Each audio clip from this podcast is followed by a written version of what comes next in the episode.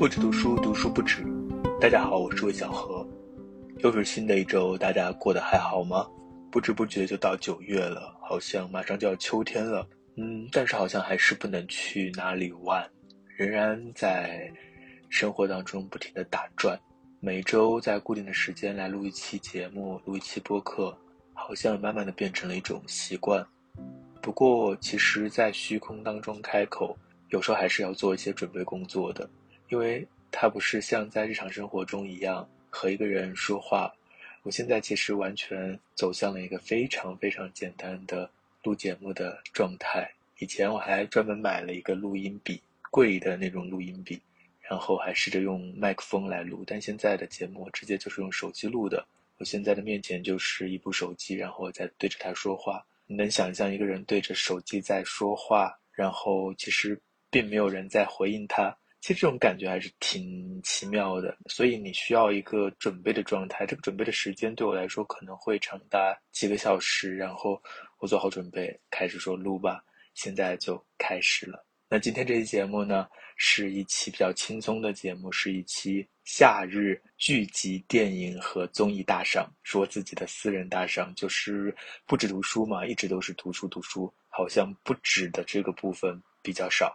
那今天就轻松一点。作为一个综艺野生观察家，作为半个影迷，作为一个时常沉迷于剧集的这样的一个，总是在二手经验当中生活的人，那还是只能和大家分享这些 二手经验。不管是阅读还是观看影视的内容，实际上都是二手的经验。但好像我们越来越习惯于在模拟的生活当中去经历，在模拟的经验当中去找到慰藉。嗯，这是我们的共性吗？真实生活好像变得越来越平滑，越来越空洞，越来越简单和重复。也许在听这期节目的你也是这样。这是我们现代人不可避免的宿命吗？但老实说，好像我也没有什么动力去打破这样的循环。废话不多说，今天的时间应该挺紧的，因为想和大家说的还挺多的，很多都是一些热门的剧啊、综艺和。电影可能很多大家都看过，那就和我一起来回忆回忆，一起来聊聊看吧。首先进入的是电影环节，先说一下时间啊，就是夏日大赏嘛，主要就是夏天看的，六七八这几个月啊。那其实这几个月我基本上也没进过几次电影院，嗯，甚至都没有离开过我所存在的生活的这座城市。前段时间有一个机会要去北京的，但是。因为这个深圳疫情的原因，就连机票都买不了，所以好像去电影院也变成了一个挺反日常的一种行动。每次在电影院看电影的时候，就会觉得啊，这才是看电影的真正的方式，还蛮怀念的。那第一部呢，就是《断桥》啊，一部豆瓣上只有六点几分的电影，为什么会去看呢？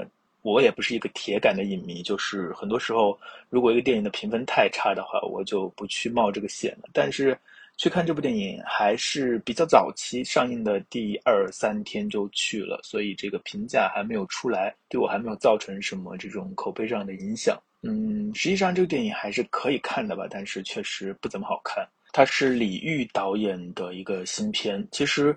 我对李玉导演的那个《苹果》，就是范冰冰和佟大为主演的曾经的那部禁片，我还是非常喜欢的。不知道大家有没有看过？好像是零几年的电影。那部电影呢，很俗气，但是那种俗呢，反而有一种横冲直撞的粗粝感。我非常非常喜欢那部电影当中的一些关于北京的空镜，那些空镜当中的北京有一种呼吸感，是脏的，但是。嗯，就是让人感到亲切，你可以感受到那种时代的震后，在那个非常狗血的剧情当中，你可以看到时代的巨变，人的渺小，你可以看到在城市的夹缝当中存在的被异化的、被边缘的、被挤压的那些人扭曲的样子。嗯，实际上这部《断桥》讲的也是这样的一个故事，也有这样的野心，它讲的也是一个权力腐化、人心毁坏的故事。但是这部电影有些头重脚轻，虽然开篇的格局还挺好的，特别是一开始那个监控镜头下的城市空镜，好像给人一种真实的世界的感觉。然后轰的一声，大桥倒塌，表面的宁静被彻底的打破，然后有人在这个大桥的水泥当中发现了一具尸骨，这是一个还蛮不错的开头。当这个范伟，范伟在这部电影当中的表演非常精彩，他演了一个嗯政府官员吧，然后是一个非常伪善的人。当他走到雨中去慰问这些亡者家属的时候，我忽然时空错乱了，感觉好像在看《风雨云》，就是风中有朵雨做的云，娄烨的那部电影。好像娄烨的那部电影和这部《断桥》，其实他们共享的是同样的一个时代背景，但是这两部电影确实走向非常不一样。我还蛮喜欢《风雨云》的，虽然那部电影的评分也不是很高，但是娄烨确实一直都是娄烨。我喜欢那部电影，喜欢的是那部电影拍到的那些演员的脸，那些人物的脸。你会发现，不论是秦昊还是这个，嗯，宋佳，他们的脸上都是疲惫的、浮肿的，好像和那个时代一样沉浮不定，那种感觉很微妙。但是在《断桥》当中，这部电影当中的范伟饰演的这个角色呢，他好像是一只脚可以踏入到风云的世界的，但是在这部《断桥》当中，他又是一个没有前史的人，他是一个纯粹的恶人，他身上没有那些暧昧的东西，虽然他有一些可疑的歉疚，但是他最终还是让我们发现他是一个彻底的虚伪的一个恶人。所以他是纯粹的功能性的一个角色，虽然范伟演的挺好的，特别是最后那几下那几哆嗦，让人嗯心里一震，但是他不具有悲剧性，就这个人物有一些浅。那至于说马思纯和王俊凯演的角色，就更加的纯洁，而这种纯洁对于这部电影来说是一种损失，因为这部电影它的背景是一个堕落的。一个人心腐化的这样的一个世界，但是在这样的世界当中的两个年轻人如此的纯洁，纯洁到了单薄，就显得很不协调了。它不像苹果当中，没有人是纯洁的，那里面的所有的人都是挣扎着要强的活着，并且有一种生命力。但是在这部断桥当中，角色人物生命力是非常单薄的。而且男女主角的这样的一个 CP 好像就是硬造出来的。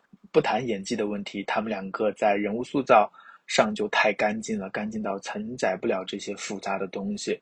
嗯，相对的，反而是这个曾惠美姿的那个角色可能还更生动一些，更有生命力一些。其实曾惠美姿好像也是在苹果当中演了一个小角色，然后被大家看到的。她确实串起了这两个电影、这两个世界，但是苹果当中的那种复杂。慢慢的已经缩小到一个很小很小的领域了。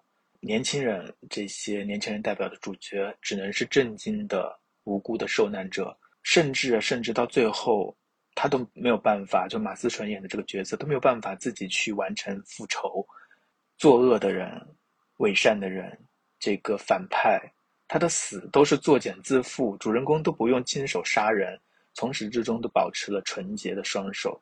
这种纯洁让人物关系变得非常的失衡，所以，所以总的来说，这部电影的感觉还是挺割裂的，各个方面都挺使劲，但是最后却互相撕扯，就碎了一地。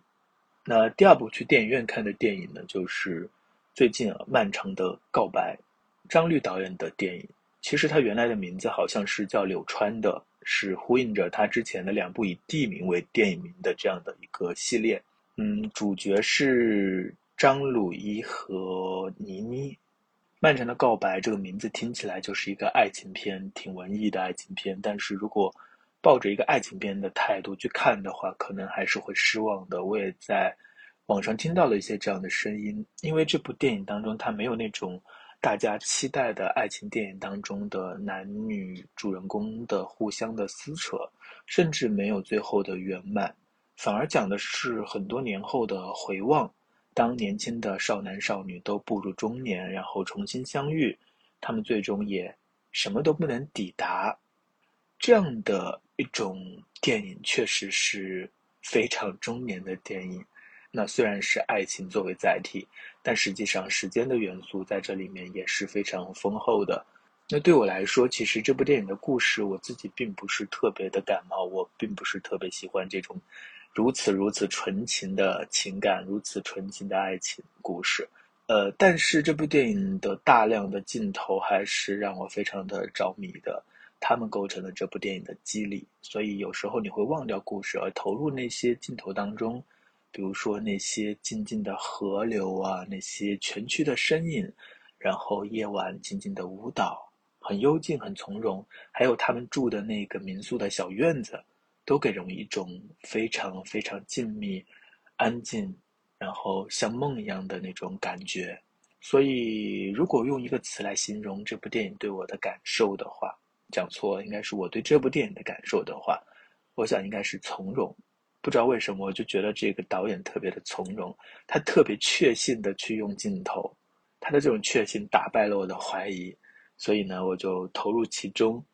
那这部电影当中，除了这些镜头，除了这个爱情故事的框架之外呢，很重要的一个元素是语言。这种语言的凸显，不是像昆汀的那种电影大量的那种噼里啪啦的话，不停的在说那些台词，而是某种断裂。就是在这部电影当中，我们经常会看到语言的断裂、对白的断裂。呃，主人公说了一句话，然后没有人接，或者接的是和我们预期的不一样的。语言是不能达到沟通的功能，不能达到沟通的目的的。很多话只讲了一半，很多话讲出去没有得到回音，还有很多话根本就没有说出口。那简单的来复述一下这个故事梗概，就是，嗯，一对兄弟，弟弟患了绝症之后，约着哥哥一起到日本，见到了他们曾经都喜欢的邻居女孩柳川，一起待了一段日子，就这么简单，也没有闪回，过去的一切都在述说当中，和那些没有述说出来的语言当中，成为深渊。偶尔偶尔在他们的讲话当中露头，让我们知道一点点。但是我们看到的，就是他们在日本的那段生活，很简单的生活，一个游客的生活，淡淡的相遇聊天，很多词不达意的话语，还有一些散漫的神情。那这个文本上的一个机关，一个榫卯，就是这个口音，还蛮有意思的。十八年前，弟弟一直都生活在哥哥的阴影之下。弟弟也喜欢，就张鲁一这个弟弟也喜欢柳川，但是因为他是哥哥女朋友，所以就默默的守护在他的身边。口音这个事情在电影的一开始就有提到，他哥哥说张鲁一在十几岁的时候突然不讲北京话了，决绝的不讲北京话了。那后来我们知道他不讲北京话了，是因为当时柳川作为一个从外地来到北京的人，嗯，因为语言方言受到了歧视，所以。这个弟弟就以一种非常决绝的方式和外部的世界和他自己的家庭断裂，通过不讲北京话的方式和阿川和他喜欢的女孩站在一起。他通过这种方式把他自己和阿川划入了一个私密的领域，建立了一种属于他们两个人的连接。但是他们十八年后再相见，他和他哥哥来到了日本的柳川这个地方，忘了说了，柳川是日本的一个真实存在的地方。那到了这里，他看到了阿川，发现怎么阿川的口音变了？他讲话很标准的普通话，没有外地口音了。当我们一开始看到这里的时候，只会疑惑于他的疑惑，我们并不知道他在疑惑什么。但后来我们知道了，他疑惑的是，或者说他失落的是，这里面有一种断裂。他曾经支持的那个女孩变了，或者说他不再是需要他支持的那个女孩了。所以从这个角度来说，这部片不如叫《漫长的告别》，不只是和阿川告别，也是和自己的过去告别。总之，张鲁一这个角色，他是一个非常内敛的一个，不太像我们这个时代的人的那种角色，如此的纯情，如此的专一，然后他什么都不说，默默的在做，默默的站在一个人的身后。嗯，他不说是因为他把那些东西看得太重了，一说出来就怕它碎了。但是，当我们离开这个文本上的考虑，离开这个镜头，离开这个剪辑，或者是这些视听语言上的东西的时候，我们只看这个故事、这个人物的时候，你会发现，嗯，好像柳川阿川本人呢，他的世界好像到看不太清楚。他成为一种符号一样的存在，他只是一遍遍的唱那首《秋柳》，风凄凄，雨凄凄，君不见眼前景，你全非。一思量，一回首，不胜悲。还蛮明显的，在这部电影当中，阿川只是一个客体的存在，一个符号式的存在。那这是我看过的第一部张律导演的电影，还没有看过他其他的影片，之后有机会再来找来看一看。那还有一部去电影院看的电影，就是最近仍然还在上映，五十多天了，仍然还在上映，并且这个票房已经突破五千万的《引入尘烟》。这部电影是由海清主演的，但其他的大部分演员都是素人。这是一个农村题材的电影，所以它没有那么吸睛。但是随着这个口碑的发酵，好像慢慢的票房也越来越好，还是值得开心的。那在大荧幕上看这样的片子，心里也是非常满足的。我一向都觉得，好像反而是文艺片更需要大荧幕，因为你在大荧幕上能够看到更多的细节，沉浸到那种呃情境当中去。而很多时候，你在一个小屏幕，不管是电脑或者是手机，就更小了，反而会很容易抽离。这是我觉得文艺片可能更需要电影院。嗯，那回到这部电影的话，对我来说，它是一部非常非常沉浸的电影。它讲的是两个农村的边缘人相濡以沫、相伴相知的故事。男主人公是一个叫马有铁的光棍，他为人老实本分，没有一点私心。按邻居的话说，就是他给老三打了一辈子长工，他是排行老四。他的哥哥呢，一直都使唤他，他就是那种非常老实的，甚至有些木讷的这样的一个人。女主人公叫曹桂英，身患疾病吧，没有具体的讲，但是可以看得出来，这个疾病其实让她在村庄里是不容易抬起颜面来的。她会控制不住小便，身体也没有力气，所以。也不容易嫁人，一直都住在哥哥的屋棚当中。总之，这两个人都是村庄当中的边缘人。那电影开始不久之后，他们两个就成婚了，因为他们两个本身都找不到对象，所以亲戚们合计一下，就让他们凑了一对。嗯，这样的婚姻其实，在村庄当中也很常见的。但是接下来我们看到的却和一般的农村故事很不一样。就我们常见的乡土叙事，总是脱离不了批判现实主义的传统。嗯，大的基调就是哀其不幸，怒其不争，感觉或这条路线好像从鲁迅开始就一直延续到现在，既要批判这个阶级压迫，也要揭露农民的愚昧，所以常常是鸡飞狗跳、苦大仇深的。这是一种我们常见的农村叙事的一个方向。那近来还有一种方向呢，就是扶贫的、创业的、正能量的路数。但我觉得引入陈烟和他们两个都不一样，它不是阶级斗争，也不是田园牧歌，它有一种更超然的、超越于现实世界之上的氛围。当然，它其实是有批判的力度在里面的，特别是最后的结局，特别是这个主人公去看房的那一段的讽刺力度还是挺强的。但是在前面很大的一部分，你会感觉到。它让我想到了另外一部电影，就是《幸福的拉扎罗》，就是在引入尘烟当中，除了那些对立的关系，除了那些批判性的地方，还看到了一种更个人的、更久远的、更崇高的东西。一方面是非常细致的呈现了人和土地的关系，那片土地上的庄稼，然后他们种下去长出来，拍得非常美，有种纯净的饱满的美，像散文一样的镜头，非常非常的。给人力量，或者是给人一种净化感。他们往地里种庄稼，庄稼就长起来；他们一块块的垒起砖，房子就建起来。他们孵出小鸡，小鸡就长大，就下蛋。这里面好像有种神迹的感觉。往大了说，是这样的。这里面有一种被遗忘了的土地和自然的节奏。不知道是不是我们还有农耕民族的这种基因？看到这些画面，还是会有种充盈的感受。那老四这个人物呢，他本身也有一种神性在，他非常的平和，他对待每一种生物，不管是燕子，还是蝌蚪，还是他自己的驴，他全部都非常温柔的对待所有的生命。他对于所有人也都是不争不允。他哥哥对他明显都不是特别好，但是哥哥让他干什么，他都会去干，他不会去争辩，也不会去逃脱。他甚至也不会去怨恨。那这个在电影当中的所谓的像现代的地主一样的这样的一个人患了病，让他去献血，他就去了。一般的人肯定会要报偿吧，但是他没有这样的一个人，你甚至可以说他是不真实的。他没有一点私欲，没有一点竞争意识。他和桂英在这一段的生活当中相濡以沫的生活当中，好像是生活在一个真空里，被现代社会的关系摒弃。被摒弃了，但是土地也没有拒绝他们，土地接纳了他们。那老四也就和这个土里的庄稼一样，有什么就要什么，没有也没有关系。那这是不是一种逆来顺受呢？不会反抗，别人再坏的对你，你都接受下来。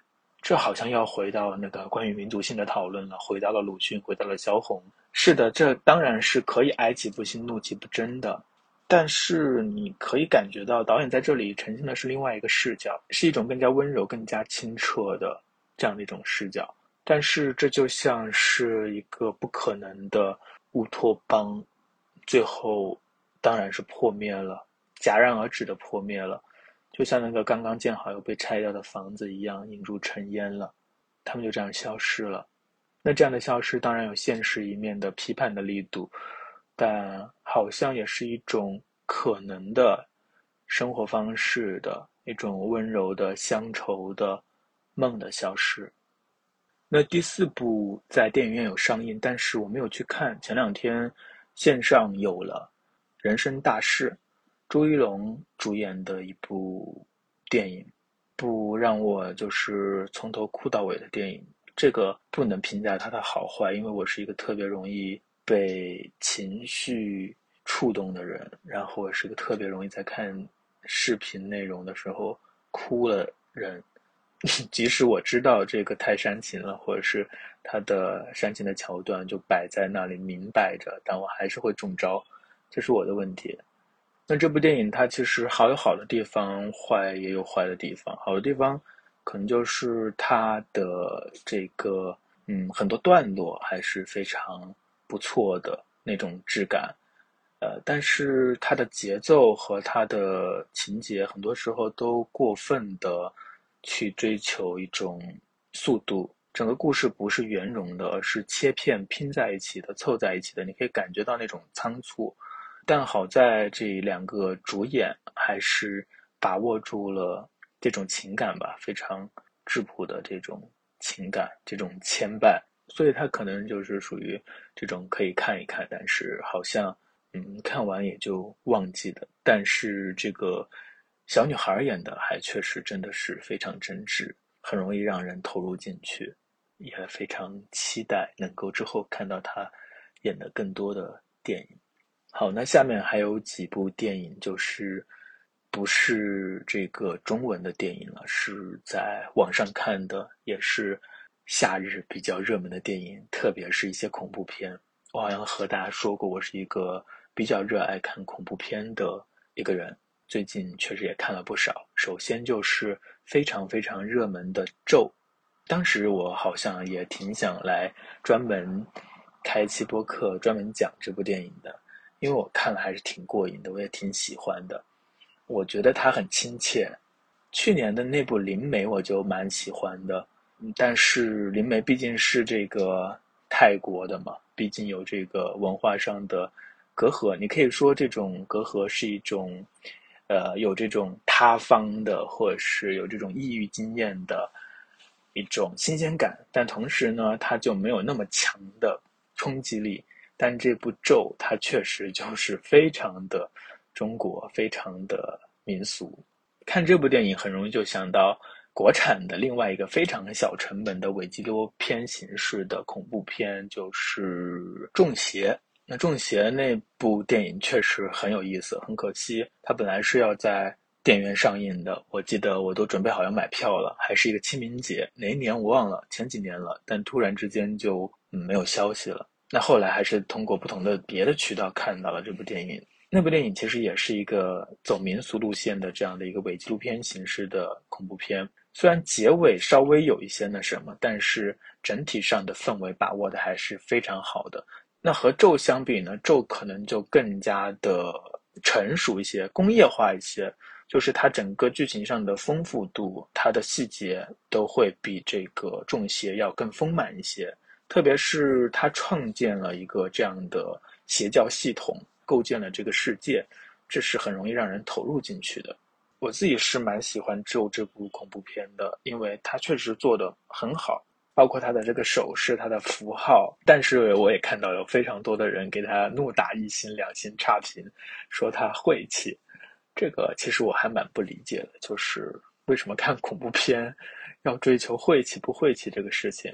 不会真的有人在看恐怖片的时候，就像他前面引导的那样，去跟着他一起去祝福啊，或是怎样吧。他肯定之后要吓你的呀，你怎么会真的去祝福？我也不知道为什么恐怖片好像在这两年总是会有爆款。去年的《灵媒》也是很爆很火，就是在网上的讨论度很高。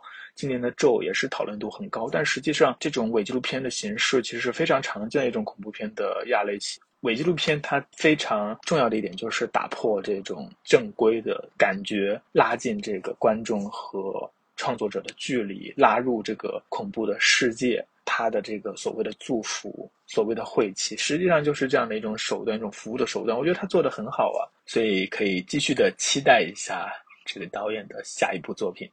那除了咒呢，还有一部 A 二四出品的一个恐怖片《男人》，也是很有意思的一个电影。那基本上最近几年看了很多这个 A 二四公司出品的这种小成本的恐怖片，他们的恐怖片往往都是那种。怪怪气的，然后选题非常的奇怪。这部男人也可以说是让人目瞪口呆。前面可能有一些的沉闷，但是最后的十几分钟确实是一个叹为观止的一个经历吧。从故事或是主题的层面来说，它的符号是非常直给的。它讲的就是这个对女性来说，男性的这种威胁，不是那种直接的暴力什么的，是在生活中的很多细微的地方。感受到的那种威胁，在整个电影的前半部分的推进是比较缓慢的，但是电影拍的还蛮沉浸的，特别是中间这个女主人公一个人穿越树林，跑到一个桥洞，在那里发出了那种声音回音那段，然后奔跑起来还蛮过瘾的。那最后最后呢，确实是一个让大家都想不到的一个连环套娃的行为，怎么形容？就是那个画面。现在回想起来，还是觉得非常的厉害啊！一个人从他的嘴里伸出另外一个人，从他的菊花当中生下另外一个人，然后从他的身体当中又生出一个人，不断不断的套娃。那还有一部恐怖片，大卫·柯南伯格的《未来罪行》，有这些针对身体上的一些设计。相比于这个男人，可能他就更加的概念化了。他更像一个行为艺术，或者是像一个理论说明书。他几乎就不太像一个恐怖电影。他已经脱离了这种类型的期待。你不会在这部电影当中看到什么恐怖的地方，也不会感受到这种肾上腺素激增的这种感受。啊，反而你要去思索，反而你要去参透它的这些隐喻，看那些符号。所以对我来说是挺没劲的。因为通过身体，通过自虐，通过这种痛感来获得一种存在感，呃，来反衬人的这种无意义、这种空虚啊。包括这个电影对于这种现代艺术啊，或者是现代媒介的讽刺，都很直露，或者说也很犀利，但也就那样吧，就是这样啊，大家都知道啊，就是可以推想得到的那个地步，没有一种惊艳感。那还有一部恐怖片叫做《黑色电话》啊，这个就没那么宽容了，就不咋地，是一个非常老的桥段，它的主题也很老套，就是一个人获得勇气的故事，各个层面都很老套，叙事也很老套，呃，恐怖的桥段也很老套，主题也很老套，就是很老套的一个电影。好像这部电影的编剧或者是这个原著还是什么，《黑色电话》这部电影，它的原著是斯蒂芬金的儿子，那确实儿子可能不如老子。对了，前两天还看了一部新的电影，不，no，好像也是 A 二四出品的一部电影，非常有趣。因为这个导演我本身就很喜欢，导演是乔丹皮尔，他之前的两部电影我也都看过，一个是《逃出绝命镇》，一个是《我们》。像刚刚的那个《黑色电话》，从里至外各个角落都透露着陈旧，那这部不就很有一种新鲜感？虽然实际上你可以想得到，它其实也是一个。柔和的剧情模式，它有点像一个大大白鲨式的这样的，呃，不知名的恐惧物，然后我们对它的恐惧，但是它的叙述、它的节奏都保持着导演自己的风格，所以看进去还是很有意思的。特别是云，云怎么可能是恐怖的象征符号呢？但是导演却做到了把一个云变成了一个怪物。而且那个怪物的形态也是非常的有趣，有点借鉴一些蜥蜴嘛，那个开屏的变色的感觉。嗯，很多人在讨论这部电影的时候，还是会去讨论所谓的隐喻，但是我觉得这部电影还是挺直白的。它的吸引人的地方就是它的叙事节奏和它选取的这个点，这个惊悚元素，然后这种欲盖弥彰，或是这种啊把一种日常的东西变得反常的能力，找到一个新的空间，找到一个新的领地，都是很不错的尝试。我还是蛮喜欢这部电影的，但是恐怖片或者是这个大的类型，包含着很多惊悚的啊元素的这一类型的电影，可能都会遭到非常苛刻的对待啊。但是这里面也经常有着非常饱满的旺盛的创造力。我看到豆瓣上有一个短评，他说：“呃，你先得忍受一个小时的无聊，然后再忍受五十分钟的无聊，然后发现看了一部氢气球成精吃人的故事。” 确实，好像被他这么一说，确实就是一个氢气球沉浸吃人的故事。但是我就是觉得好有趣啊！为什么会这样呢？啊，电影的部分好像已经讲了太多了，讲了太久了。朴赞玉老师的《分手的决心》我也看了，感觉就是不怎么朴赞玉了。后期的斯托克啊小姐我都蛮喜欢的，但这部《分手的决心》我就不是特别感冒。我对这个主题本身不是特别感冒，就像我开始说的，我不是特别喜欢那种纯情的爱情故事。这个电影太纯情了，纯情到即使这个视听或者是整个电影的感觉很不错，但我就是还是觉得它煞有介事的就讲了一个我自己不是很感兴趣的一个故事吧，一个主题。嗯，就算这个煞有介事，这个形式上再如何如何，好像也没有办法打动我，或没有办法吸引我。那这可能是我自己的问题。关于分手的决心就说到这里。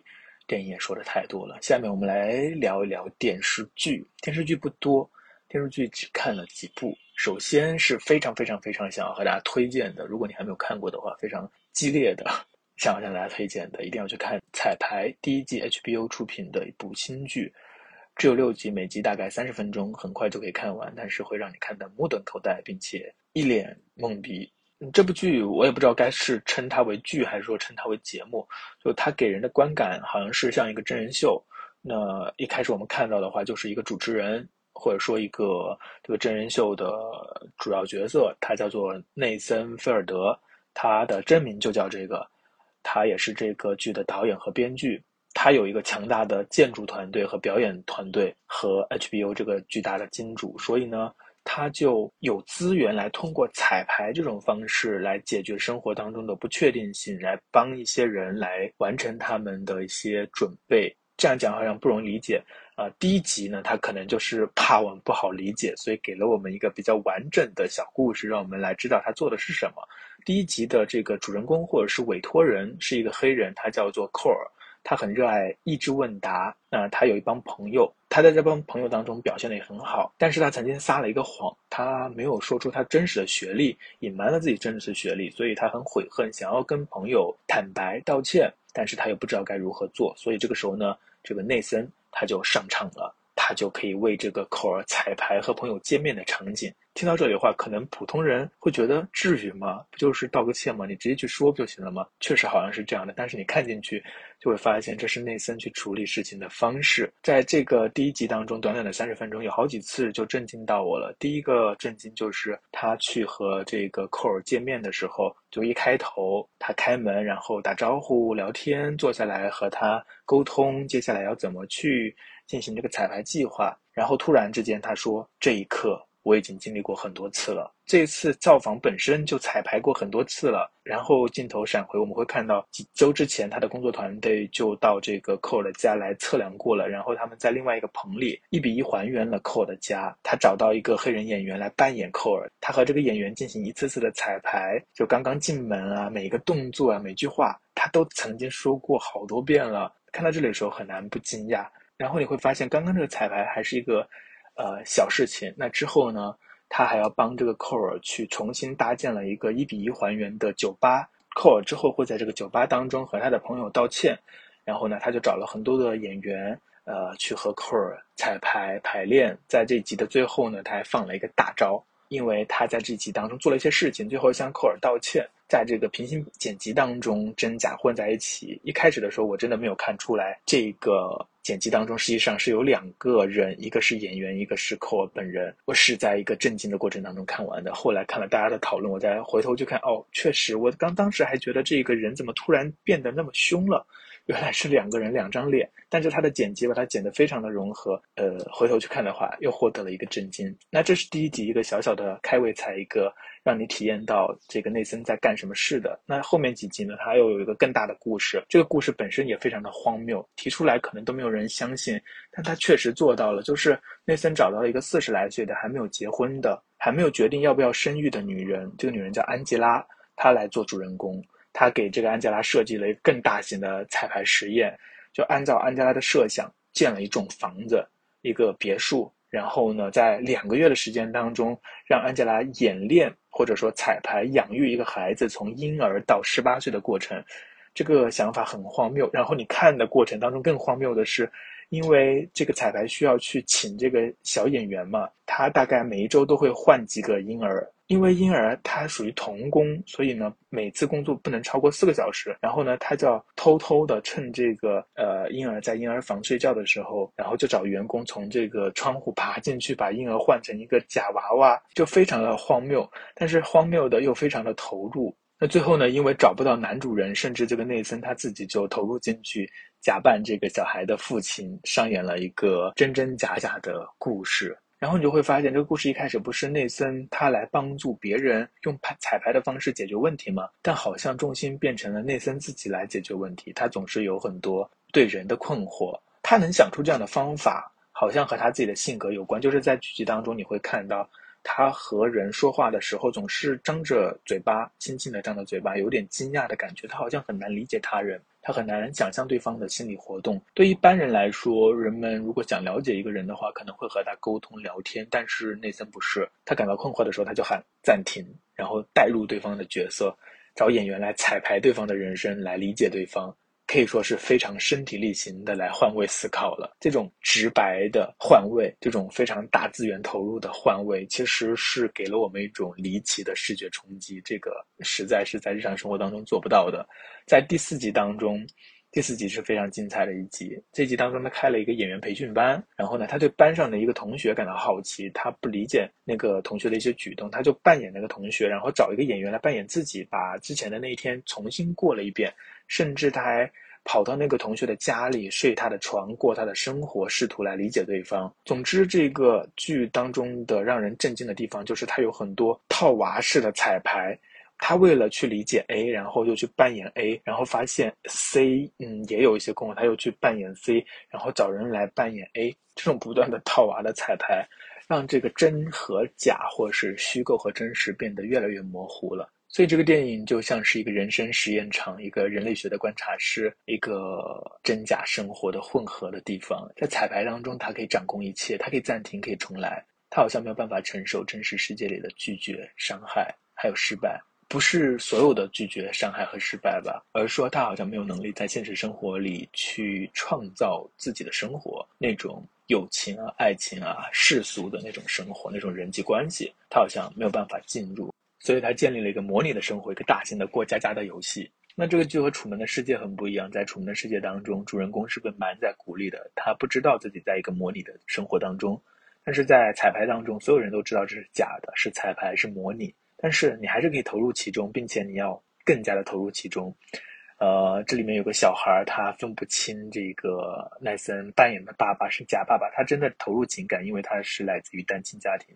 内森本人也更陷进去了，所以看到这里，我们不禁会问：到底什么才是真实，什么才是虚假？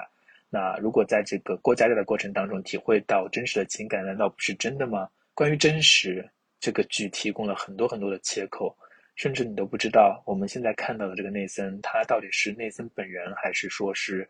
剧中的角色内身，这里面发生的这一切到底是只有设定，或者是一个真实的记录呢？还是说它是有剧本的一场虚构？不知道。